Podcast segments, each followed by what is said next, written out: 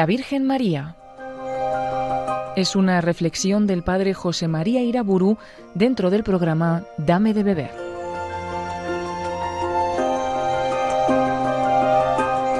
En el nombre del Padre, del Hijo y del Espíritu Santo.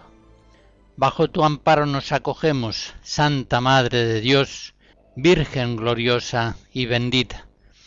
He de fijarme ahora en otro rasgo fundamental de la espiritualidad cristiana en relación a la Virgen María, y es la imitación de sus virtudes. Ella, la Virgen María, es la plenitud del Evangelio. Ella es la Virgen fiel que oye la palabra de Dios y la cumple. Ella es, como le dice su prima Santa Isabel, la que siempre cree aquello que le viene dicho de parte de Dios. Siempre recibe la palabra divina con un corazón abierto y dócil. Hasta tal punto recibe en sí misma la palabra divina que la encarna en su seno por obra del Espíritu Santo y nos da a Cristo.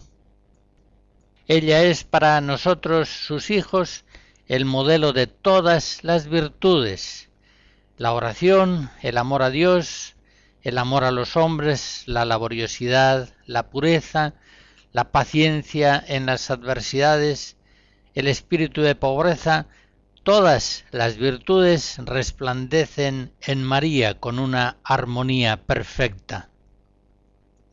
Por eso ella, con mucha más razón que el apóstol San Pablo, puede decirnos, sed imitadores míos, como yo lo soy de Cristo.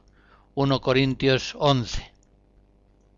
El Concilio Vaticano II, en la Lumen Gentium, en los números 64 y 65, nos dice que la Iglesia, imitando a la Madre de su Señor, por la virtud del Espíritu Santo, guarda y desarrolla todas las virtudes. En efecto, mientras la Iglesia ha alcanzado ya en la Santísima Virgen la perfección, en virtud de la cual no tiene mancha ni arruga, los fieles, en cambio, luchan todavía por crecer en santidad, venciendo totalmente al pecado, y por eso levantan sus ojos a María, que resplandece como modelo de virtudes para toda la comunidad de los elegidos. Los niños, los ancianos, aquellas personas que tienen una vocación activa o contemplativa, es lo mismo, sean laicos o sacerdotes, vírgenes o casados, todos hallan en María el espejo de la justicia, speculum justitiae, el espejo de la santidad de Dios, el modelo perfecto del Evangelio. Todos encontramos en la Virgen María aquella matriz sagrada en la que se formó Jesús y en la que Jesús ha de formarse en nosotros. La Virgen es modelo para todas las vírgenes consagradas es también modelo para todas las esposas y las madres. Es modelo para sacerdotes, monjes, misioneros. El Vaticano II, en la Lumen Gentium 65, dice sobre esto último que la Virgen fue en su vida ejemplo de aquel amor maternal con que es necesario estén animados todos aquellos que en la misión apostólica de la Iglesia cooperan a la regeneración de los hombres. Por otra parte, es claro, es evidente que imitar a María es lo mismo que imitar a Jesús, pues como lo vemos en las bodas de Caná, lo que ella nos dice es haced lo que él os diga. Juan 2. Y en este sentido, la madre de Cristo no tiene una escuela propia, solamente es maestra en la escuela de Cristo. Otra consideración importante sobre este punto. Al hablar de la imitación de la Virgen María, tengamos claro que la imitación de María y la imitación de los santos no es de la misma naturaleza. Para un cristiano, la imitación de un santo viene a ser, valga la expresión, una imitación extrínseca. El cristiano ve el buen ejemplo del santo y con la gracia de Dios lo pone por obra. En cambio, la imitación de la Virgen María es siempre para un cristiano algo intrínseco, en el sentido de que esa vida de María que trata de imitar, ella misma, como Madre de la Divina Gracia, se la está queriendo comunicar desde Dios. Por tanto, imitar a María es dejarle que por obra del Espíritu Santo nos comunique las gracias de su Hijo. En fin, la imitación de las virtudes de la Virgen María hace que la tomemos en cuanto madre y maestra. Si nos ha sido dada como madre, a ella le corresponde educarnos en el espíritu de Jesús, en el espíritu del Evangelio. Recuerden aquellas palabras de San Pablo a los Corintios en el capítulo cuarto de la primera carta. Yo os he engendrado en Cristo por el Evangelio. Pues imagínense con qué verdad puede decir la Virgen María esa misma afirmación. Yo soy vuestra madre, la madre de la Divina Gracia, yo os he engendrado a todos en Cristo por el Evangelio. Hagamos nuestras aquellas palabras de Pablo VI en una visita que hizo a Nazaret en 1964. Decía, aquí, en esta escuela, en el hogar de la Sagrada Familia, cómo quisiéramos ser otra vez niños y volver a esta humilde pero sublime escuela de Nazaret. ¿Cómo quisiéramos volver a empezar junto a María nuestra iniciación a la verdadera ciencia de la vida y a la más alta sabiduría de la verdad divina?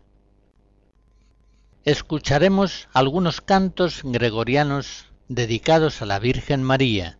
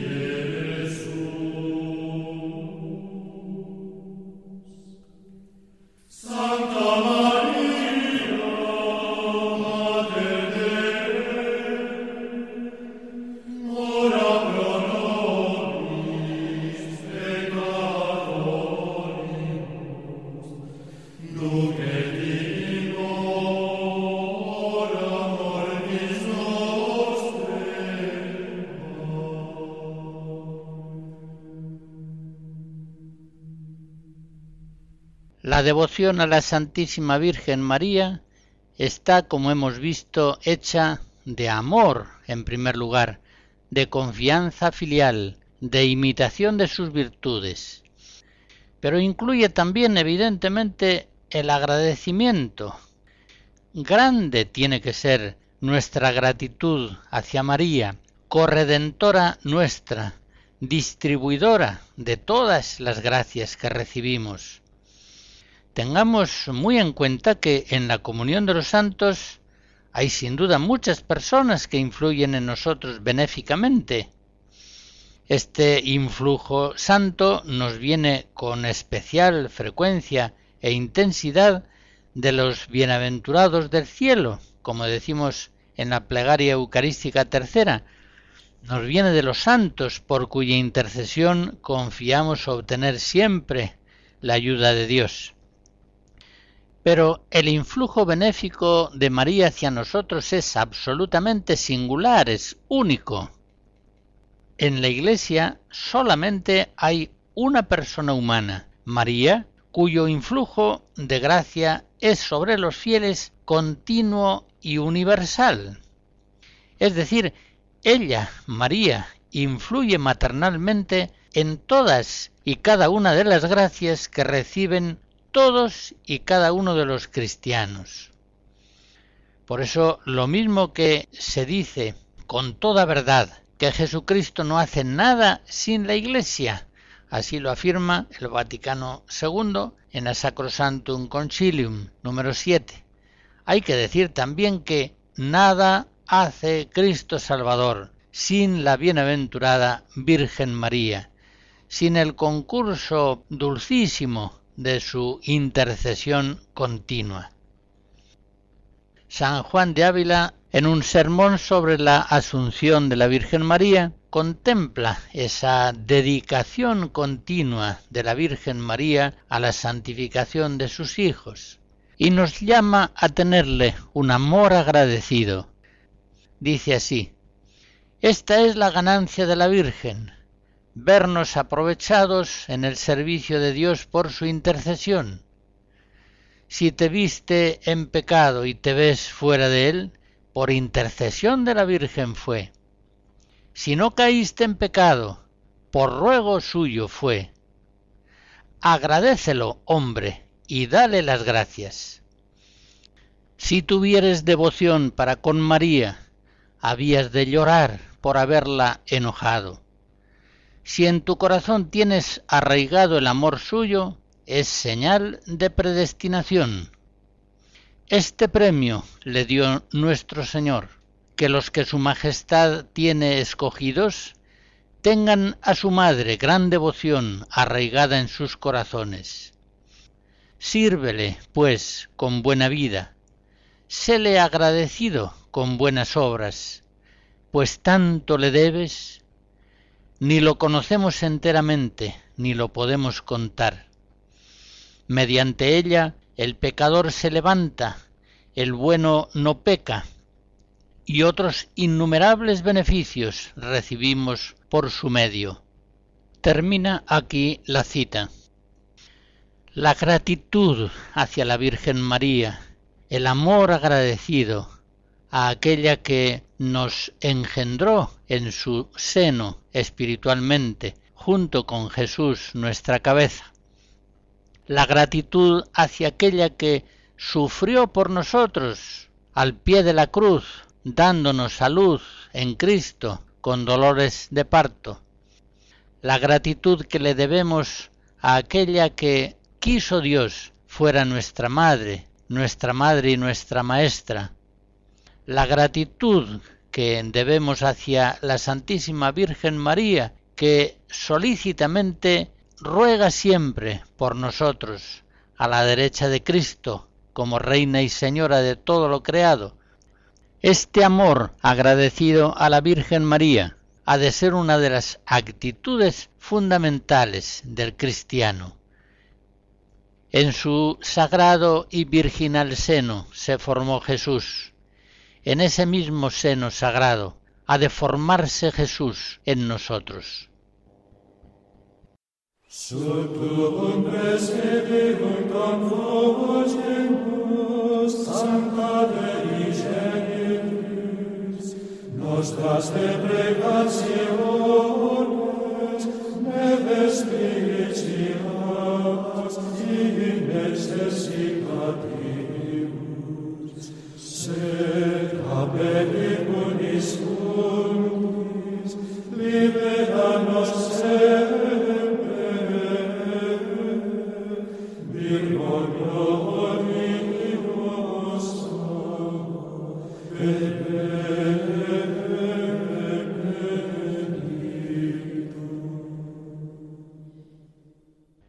La devoción a la Virgen María implica también la admiración gozosa de su hermosura, de su santidad, de su perfección inefable. Así como el Padre Celestial declara que se complace plenamente en su Hijo amado, también nosotros debemos complacernos plenamente en nuestra Madre Virginal, María. Cuando una persona está enamorada, se goza admirando las perfecciones de la persona amada. Pues bien, todos nosotros los cristianos debemos estar enamorados de nuestra Madre, la Santísima Virgen María, y todos debemos gozarnos, complacernos en su perfección, en su hermosura, en su santidad. El nombre propio de la Virgen María se lo da el ángel Gabriel cuando le llama llena de gracia. Lucas 1. María, llena de gracia. Ese es su nombre. El nombre propio de la Virgen María es Inmaculada, es decir, sin mancha. Y la palabra inmaculada dice en negativo lo mismo que en positivo afirma la palabra llena de gracia. María, llena eres de gracia, el Señor está contigo, tú eres bendita entre todas las mujeres. Contemplándote a ti, María, se alegran nuestros corazones. Te contemplamos y quedamos radiantes como cuando contemplamos al Señor. Salmo 33. No hay en María oscuridad alguna de pecado, toda ella es luminosa. Ella es la purísima, la inmaculada, la no manchada.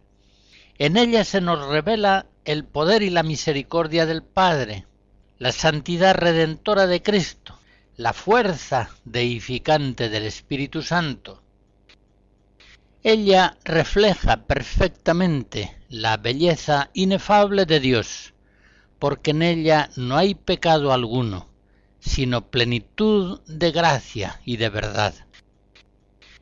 En la Santísima Virgen María conocemos la gratuidad de la gracia, pues desde su misma concepción sagrada, Dios santifica a la que va a ser su madre, preservándola de toda complicidad con el pecado. Cuando contemplamos a Jesús, no vemos el fruto de la gracia, vemos la raíz, la causa de toda gracia. Pero en María contemplamos con admiración y con gozo el fruto más perfecto de la gracia de Cristo, la obra más perfecta de la Santísima Trinidad, Contemplando a María, no podemos menos de decir gloria al Padre y al Hijo y al Espíritu Santo. Siempre los santos se han admirado y se han gozado de la hermosura de María. La han admirado porque la han mirado, han contemplado con amor su rostro. San Juan Evangelista, que si era predilecto de Jesús, Ciertamente era también predilecto de la Virgen María, y fue a él a quien le fue concedido recibirla en su casa. San Juan Evangelista es el primer admirador de la belleza celestial de la Virgen María. En el capítulo 12 del libro del Apocalipsis, el apóstol Juan contempla la belleza indecible de la Virgen María apareció en el cielo una señal grandiosa, una mujer envuelta en el sol, con la luna debajo de sus pies, y sobre la cabeza una corona de doce estrellas. Ya sabemos que esa mujer simboliza a la Iglesia, pero por eso mismo María se ve significada plenamente en ella. Uno de los santos también especialmente sensibles a la belleza de María es San Juan de Ávila. Leo de uno de sus sermones sobre la Natividad de la Virgen. Viendo su hermosura, su donaire, su dorada cara, sus resplandecientes ojos, y sobre todo la hermosura de su alma, dicen todos, ¿quién es esta que sale como graciosa mañana? ¿Quién es esta que no nace en noche de pecado, ni fue concebida en él, sino que así resplandece como alba sin nubes y como sol de mediodía?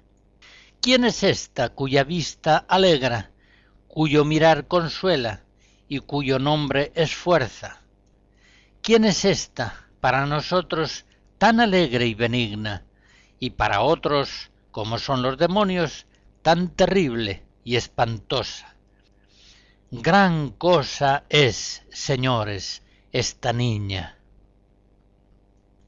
A la hora de recordar a los admiradores de la Virgen María no puedo olvidar a Santa Bernardita.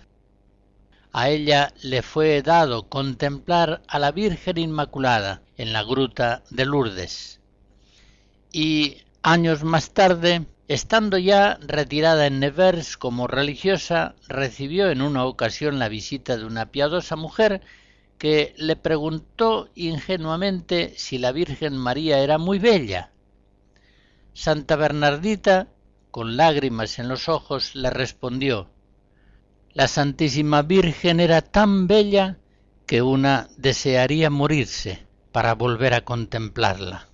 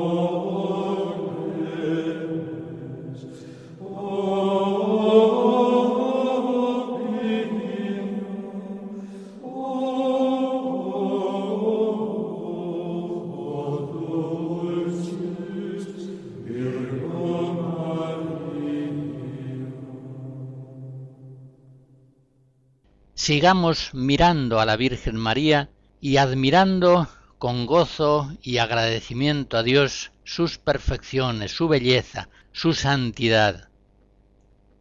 Bien dicho está aquello de San Juan de Ávila. Gran cosa es, señores, esta niña. Contemplémosla en su condición de inmaculada. El Beato Pío IX el 8 de diciembre de 1854 proclama en su bula Inefabilis que es verdad revelada por Dios, que es un dogma de fe, que la Beatísima Virgen María, en el primer instante de su concepción, fue ya preservada inmune de toda mancha de culpa original, por singular privilegio y gracia de Dios omnipotente, en atención a los méritos de Cristo Jesús, Salvador del género humano. Hasta aquí la cita. Todos los hombres nacemos habiendo recibido por generación una naturaleza humana defectuosa, inclinada al mal, como consecuencia del pecado original. Todos, pues, somos pecadores, al menos en el sentido de que podemos pecar y de hecho multiplicamos nuestras culpas a lo largo de los días. Pues bien, en toda la historia del género humano, la única persona que se ve libre del pecado original y de sus consecuencias es la Virgen María, la Inmaculada Concepción. Ella está, por tanto, llena de gracia desde el primer momento de su concepción, no sufre su naturaleza humana personal ninguna deficiencia, ni en el entendimiento para captar la verdad y rechazar el error, ni en la voluntad para adherirse al bien en forma firme y perseverante y rechazar el pecado y la culpa, ni en su vida afectiva con todos los trastornos que ella sufre en el común de los humanos, ella es inmaculada, porque es llena de gracia. Quiso Dios omnipotente, en atención a los méritos de Cristo Jesús, conceder a la hija de Sión, a la doncella de Nazaret, a la que iba a ser Santa Madre de Dios, ese privilegio único, verse exenta del pecado original y de sus consecuencias. Es, por tanto, María una imagen perfecta de Dios, de la santidad, de la hermosura, de la bondad de Dios. Y por eso mismo posee en absoluta y única perfección la condición humana. Sabemos por la revelación que el hombre fue creado a imagen y semejanza de Dios. Y sabemos que por el pecado original esa imagen se ve falsificada tan gravemente en todos los hombres. Ahora bien, según su propia definición originaria, una persona es hombre en la medida en que es imagen de Dios.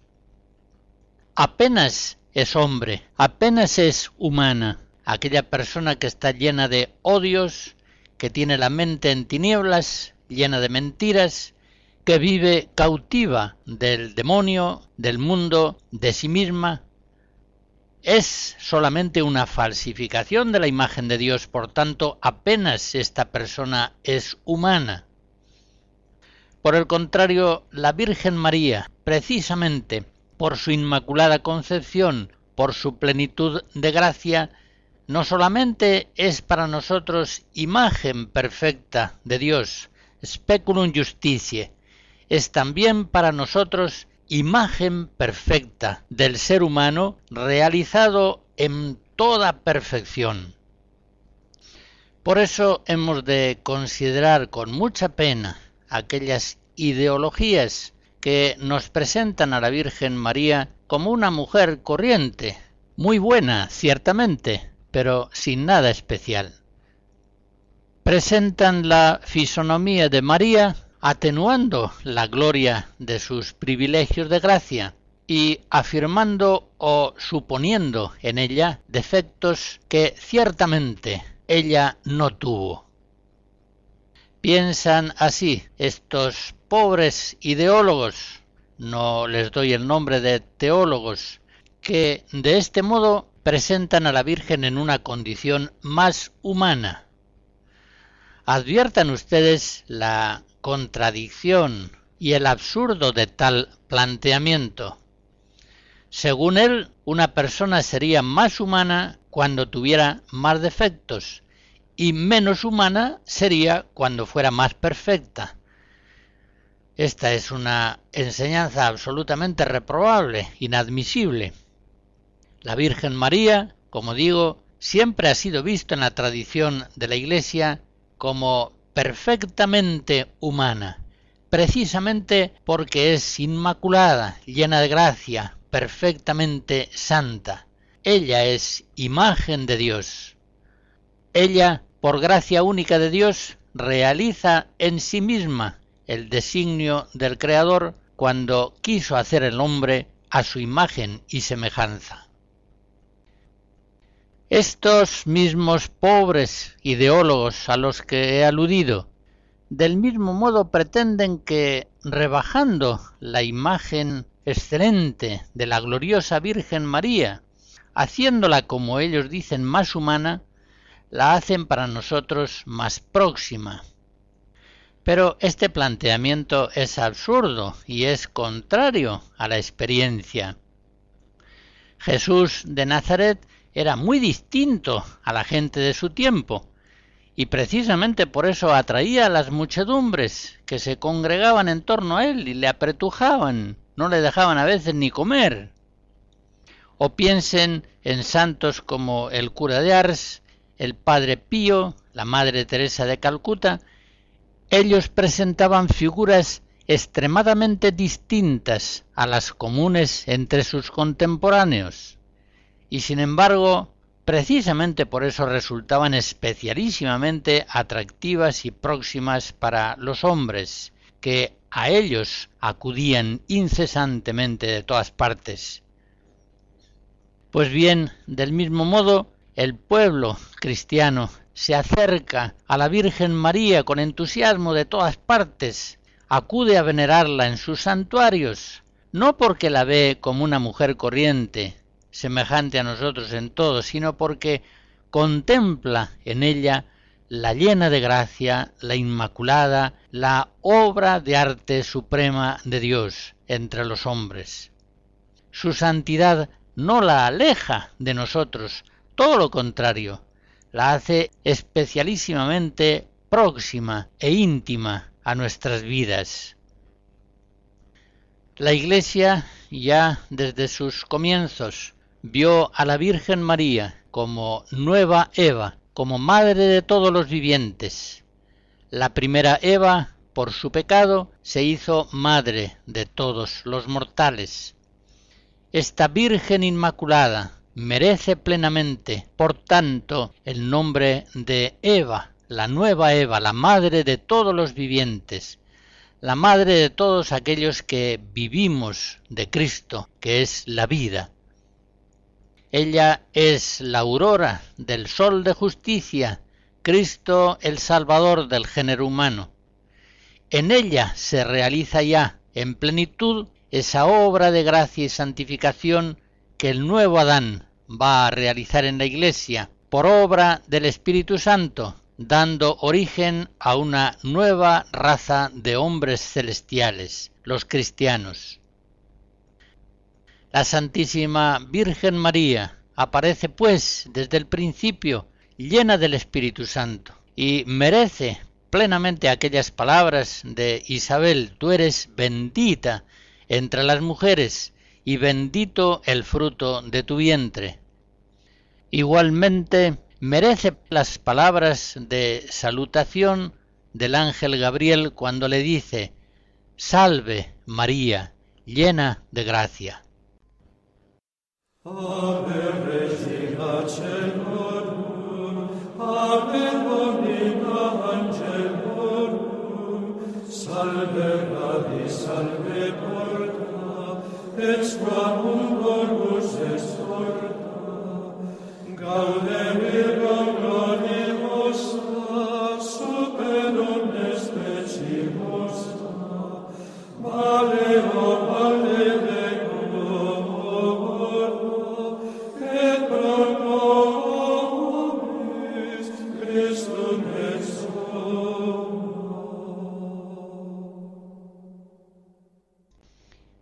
a mediados del siglo XIX el beato Pío IX declaró como un dogma la Inmaculada Concepción de María, a mediados del siglo XX, en 1950, Pío XII, en la Constitución Munificentissimus Deus, declaró el dogma de la asunción de la Virgen María al cielo en cuerpo y alma. Así dice la fórmula dogmática. La Inmaculada Madre de Dios y siempre Virgen María, después de terminar el curso de su vida terrenal, fue asunta en cuerpo y alma a la gloria del cielo. Y el Papa Pío XII, al declarar el dogma de la Asunción, aducía estas razones bíblicas, patrísticas y teológicas. A la manera que la gloriosa resurrección de Cristo fue parte esencial y último trofeo de esta victoria, así la lucha de la bienaventurada Virgen común con su Hijo había de concluir con la glorificación de su cuerpo virginal. Por eso, la augusta Madre de Dios, misteriosamente unida a Jesucristo desde toda la eternidad por un solo y mismo decreto de predestinación, inmaculada en su concepción, virgen integérrima en su divina maternidad, generosamente asociada al Redentor divino que alcanzó pleno triunfo sobre el pecado y sus consecuencias, consiguió al fin, como corona suprema de sus privilegios, ser conservada inmune de la corrupción del sepulcro. Y del mismo modo que ante su Hijo, vencida la muerte, ser levantada en cuerpo y alma, a la suprema gloria del cielo, donde brillaría como reina a la derecha de su propio Hijo, Rey inmortal de los siglos. Ya esta convicción de fe que Pío XII declara dogmática estaba viva en la Iglesia antigua. Vemos, por ejemplo, que la fiesta del tránsito de María, lo que solía llamarse la dormición de la Virgen María, se celebraba en el siglo VI en Oriente y en Roma ya desde fines del siglo VII. La Santísima Virgen María, elevada por encima de toda la creación en cuerpo y alma, reina en el cielo con Cristo para siempre. Los padres antiguos y también la liturgia celebraban a la Virgen María como reina y señora, soberana de todas las criaturas, reina de todo el género humano.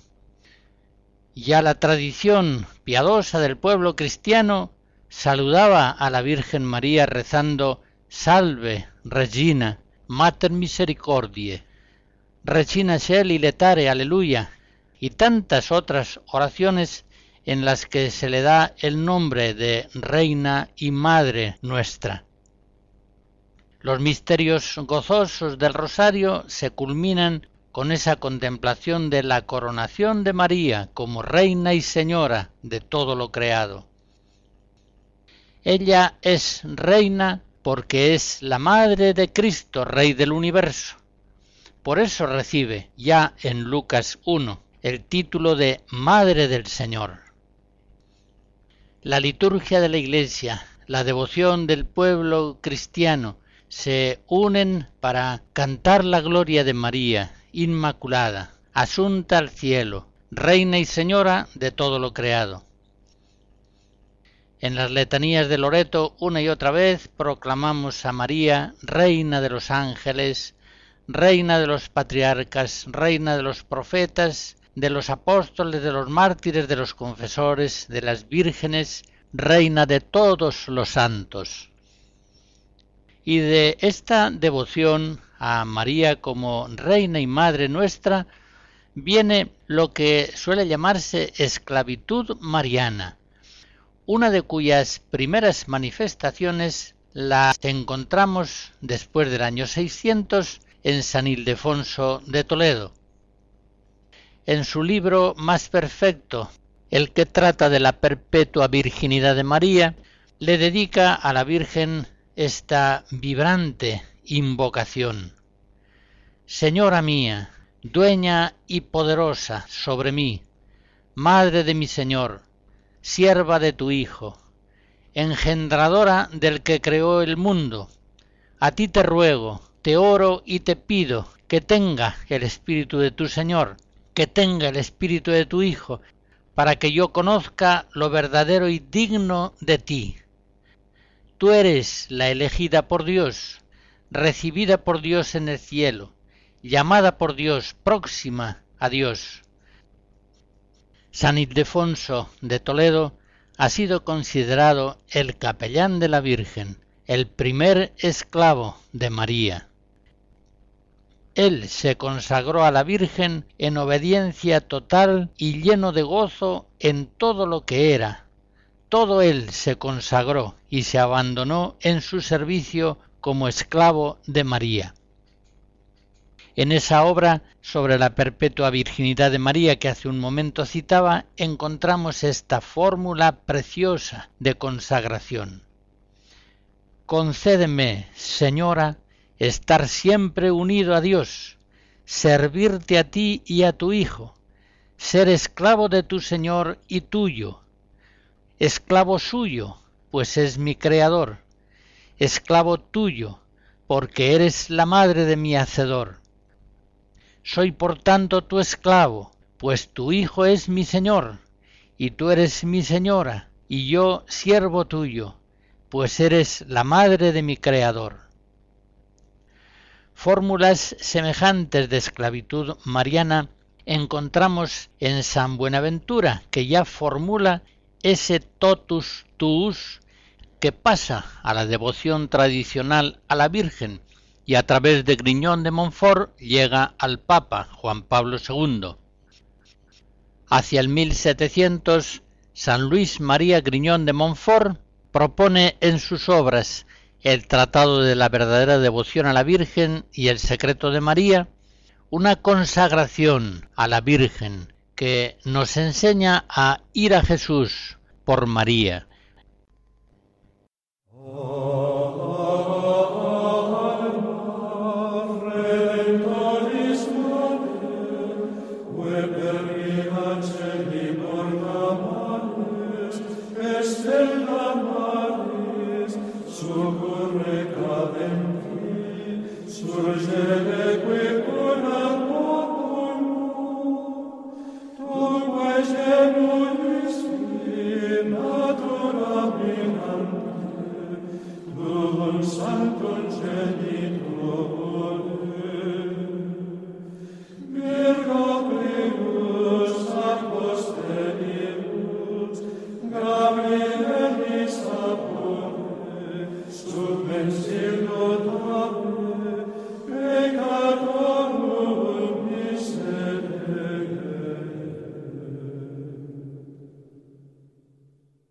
San Luis María Griñón de Montfort, como antes decía, da preciosas enseñanzas sobre la devoción a la Virgen María, pero quizá pudieran sintetizarse en dos verdades fundamentales.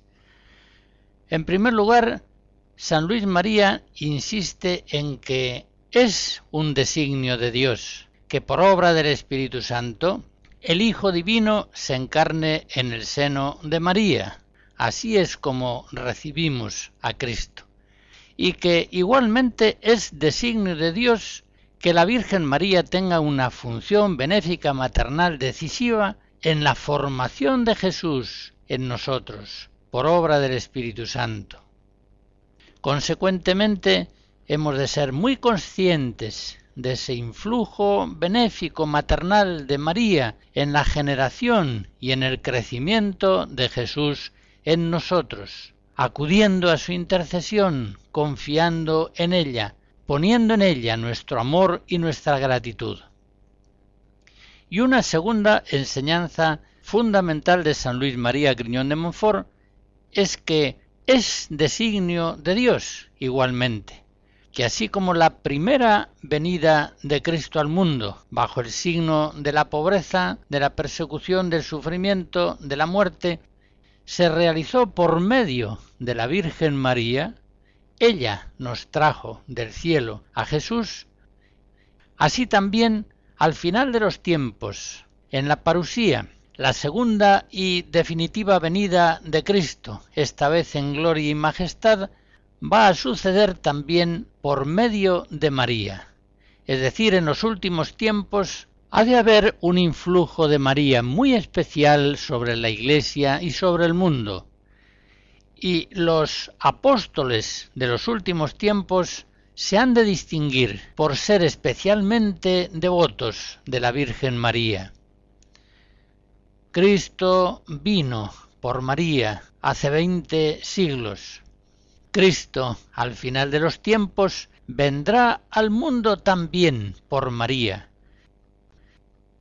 Quiero terminar estas meditaciones sobre la Virgen María contemplando una vez más su belleza. Quiero recordar a Gonzalo de Berceo, aquel monje del siglo XIII, que en su obra Los milagros de Nuestra Señora cuenta de ella tantas acciones preciosas y frecuentemente le da el nombre de la gloriosa. Pienso en aquellas imágenes románicas en que aparece la Virgen sentada con el niño en sus rodillas. Ella es el trono de la sabiduría, la que como una custodia nos muestra a Cristo Salvador. Pienso en aquel icono de la ortodoxia que nos representa a la panagia. La Virgen María está en pie, orante, con las manos alzadas a la altura de la cabeza. En su seno hay un círculo y en su centro está el niño Jesús. Es la Virgen orante, la pan agia, la toda santa en griego, la santísima, el mismo nombre que se le da en la Iglesia Latina, la Santísima Virgen María. Pienso en las representaciones de la Virgen realizadas por el Beato Angélico. A lo largo de la historia de la Iglesia, cuánta belleza en la pintura, las poesías, las oraciones, las músicas relacionadas con la Virgen María, la Madre de Jesús. Cuánta belleza en los santuarios marianos de Fátima, de Lourdes, Chestajova, Guadalupe, Luján, Loreto, Montserrat, El Pilar, Roncesvalles, Todas esas bellezas son únicamente pálidos reflejos de la belleza de María. Realmente se cumple en la historia la profecía de la Virgen. Todas las generaciones me llamarán bienaventurada. Conocemos muchas oraciones a la Virgen María, el Ave María, la Salve, acordaos, oh piadosísima Virgen María, bendita sea tu pureza, Reina del cielo, alégrate, Oh Señora y Madre mía, conocemos muchas oraciones, más que las que conocemos sobre Jesucristo. Ciertamente se cumple el plan divino por obra del Espíritu Santo, y todas las generaciones declaran a la Virgen María bienaventurada. Yo estoy preparando un libro en el que trato de reconstruir la figura de la Virgen María partiendo de las vidas de los santos. Establezco como premisa fundamental que las maravillas que el Espíritu Santo hizo en los santos las hizo mucho mayores todavía en la Virgen María. Pienso, por ejemplo, en la precocidad religiosa de Catalina de Siena. A los seis años tiene una visión de Cristo y de tal modo queda enamorada que hace ya un voto de virginidad. ¿Será excesivo atribuir una precocidad religiosa aún mayor y aún más temprana a la Virgen Niña, la llena de gracia, la Inmaculada. Pienso en Camilo de Lelis, que de tal modo veía a Cristo en los enfermos, en los pobres, que a veces se ponía de rodillas para servirles. No nos ayuda ese rasgo para imaginar cuál sería el amor la delicadeza de la Virgen María para con los pobres y los enfermos, pienso en Santa Gema Galgani, que habitualmente veía a su lado al ángel de la guarda y que mantenía continuamente con él un trato amistoso. ¿Será excesivo pensar algo semejante en ese trato familiar con el mundo angélico y mucho mayor y más perfecto de la Virgen María, la Reina de los Ángeles, pienso en las comuniones eucarísticas que realizaban los santos, por ejemplo Santa Catalina de Siena, que normalmente después de comulgar quedaba en éxtasis durante horas y a veces durante días, y me siento autorizado a suponer que las comuniones eucarísticas de la Virgen María serían todavía más inefables en la fe y en el amor. Pienso en la capacidad de San Francisco de Asís para gozarse en el sufrimiento de las humillaciones, aquella perfecta alegría de la que le habla al hermano León, y encuentro ahí un fundamento para suponer en la Virgen María una capacidad indecible para alegrarse en las tribulaciones. Por ejemplo, cuando en Belén no encontraban alojamiento y estaba ya ella próxima a dar a luz. En el mismo momento en el que se están dando aquellas circunstancias tan lamentables y dolorosas, la Virgen María, llena de gozo, contempla que el Hijo Divino va a entrar en la humanidad por la puerta de servicio, en la forma más humilde que se podría pensar. El corazón de la Virgen María, en el desamparo humillante que sufre en Belén, exulta de gozo en Dios su Salvador. Santa Teresa del Niño Jesús decía que en este mundo solamente había conocido la alegría del sufrimiento, la alegría de la cruz. Será arbitrario suponer que el Espíritu Santo realizó maravillas de gracia semejantes y aún mayores en el corazón inmaculado de María. En fin, todas las maravillas de la gracia divina que contemplamos en las vidas de los santos hemos de concentrarlas y elevarlas a un grado eminente cuando intentamos reconstruir la vida de la Virgen partiendo de la vida de los santos. Salve,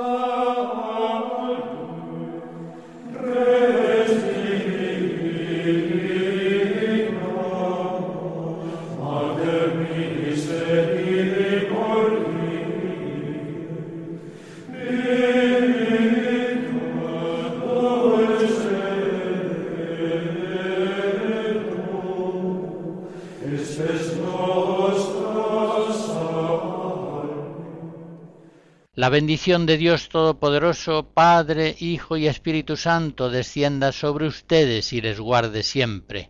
Amén. Así finaliza en Radio María una reflexión del Padre José María Iraburu sobre la Virgen María.